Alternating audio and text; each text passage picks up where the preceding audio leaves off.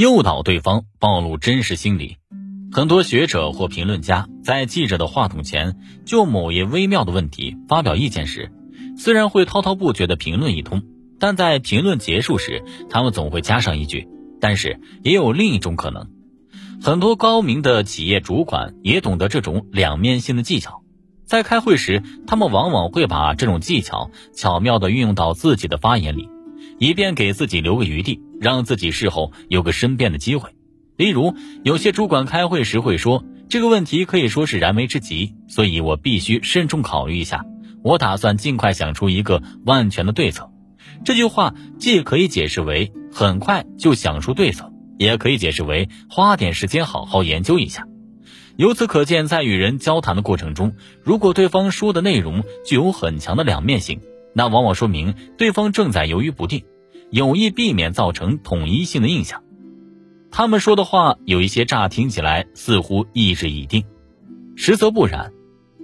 如果想揭穿他们的真实心理，这种两面性的理论同样可以成为有效的武器。也就是说，当对方只强调事情的一面来下结论时，你就应该提出强调另一面的致辞，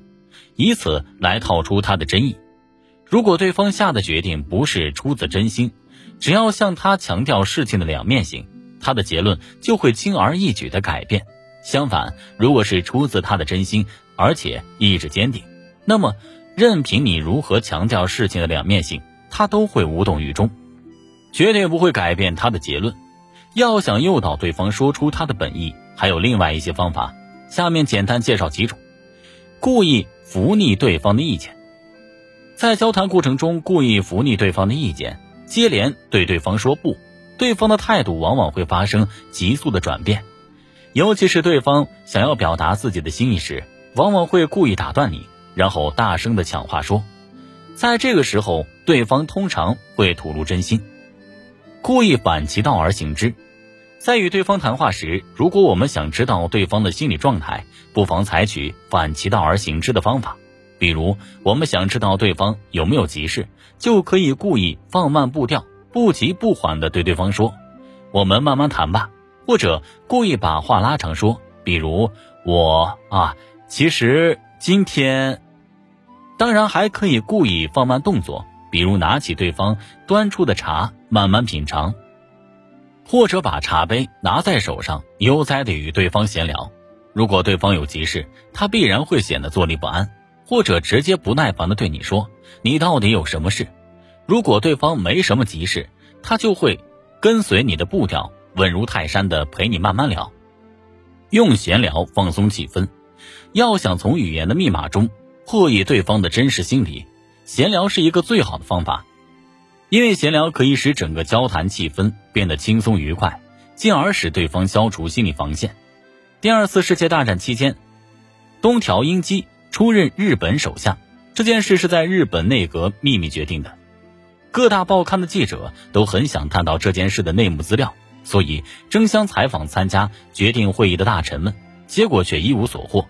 就在大家一筹莫展之际，有个记者仔细研究了大臣们的心理定势。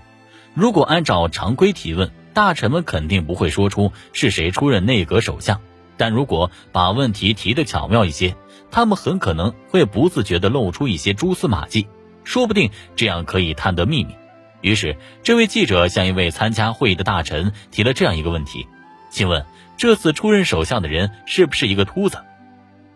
由于当时有三名首相候选人，一个是全秃顶，一个是半秃顶，一个是满头白发，而出任首相的东条英机正是其中的半秃顶。在这个看似闲聊的问题中，这位大臣虽然没有直接回答具体的答案。